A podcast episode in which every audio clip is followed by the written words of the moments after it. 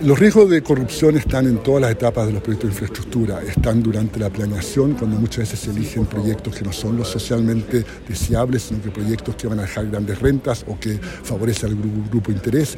Están durante la licitación, en que esa licitación puede ser hecha la medida para alguna empresa para dejar fuera a sus competidores. Y también está en lo que sigue después de la licitación, en que puede, por ejemplo, haber renegociaciones oportunistas que favorecen a una empresa bien conectada políticamente o que paga sobornos, porque no necesariamente es la Perfecto. Eh, ¿Qué se sabe sobre la magnitud de los costos que tienen los sobornos en Latinoamérica o en el mundo?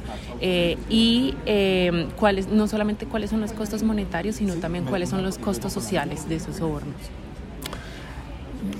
Los costos directos que tiene esto no es algo fácil de estimar, pero sobre los costos sociales tenemos eh, números muy, muy eh, potentes. Eh, el caso de en algunos países de América Latina produjo reducciones del PIB de un punto porcentual, que es algo realmente enorme, que un escándalo en una proyecto de infraestructura, algunos proyectos de infraestructura lleva una caída del PIB significativa, es algo muy, muy notable. Y también hay cientistas políticos que han argumentado, a mi juicio convincentemente, que el hecho que tengamos una serie de gobiernos populistas, tanto es signo de derecha como izquierda en América Latina se debe en parte al caso de Brecht, de modo que el deterioro de nuestra política, la distancia que existe entre la ciudadanía y su política, que ha crecido en toda la región, en parte se debe a este tipo de escándalos de corrupción, em, de la gran corrupción que involucra a cientos de funcionarios públicos, empresarios privados, políticos, etcétera, y que realmente distancian a la ciudadanía de la política.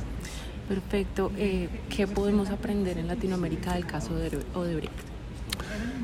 Lo que aprendemos dos cosas. Una, valorar más las licitaciones competitivas. Desde hace 20, 25 años en la región se han vuelto la regla que cuando uno eh, busca quién va a hacer un gran proyecto de infraestructura, hay una licitación competitiva. En un comienzo no era lo habitual, había muchas veces que había asignaciones directas. Esas licitaciones competitivas han sido buenas en limitar los costos y seleccionar a empresas em, que sean competentes. Sin embargo, lo que nos faltó en este proceso fue centrarnos también en lo que sucede después de esa licitación.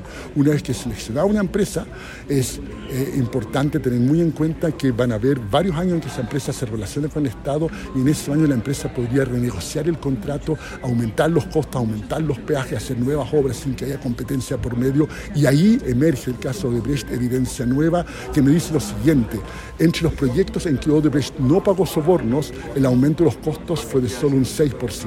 Los proyectos son complejos, aparecen cosas imponderables y un 6% de aumento de costo no es algo de otro mundo. Sin embargo, en aquellos proyectos en que hay evidencia que Odebrecht pagó sobornos, en vez de un 6%, el costo de esos proyectos aumentó un 70%.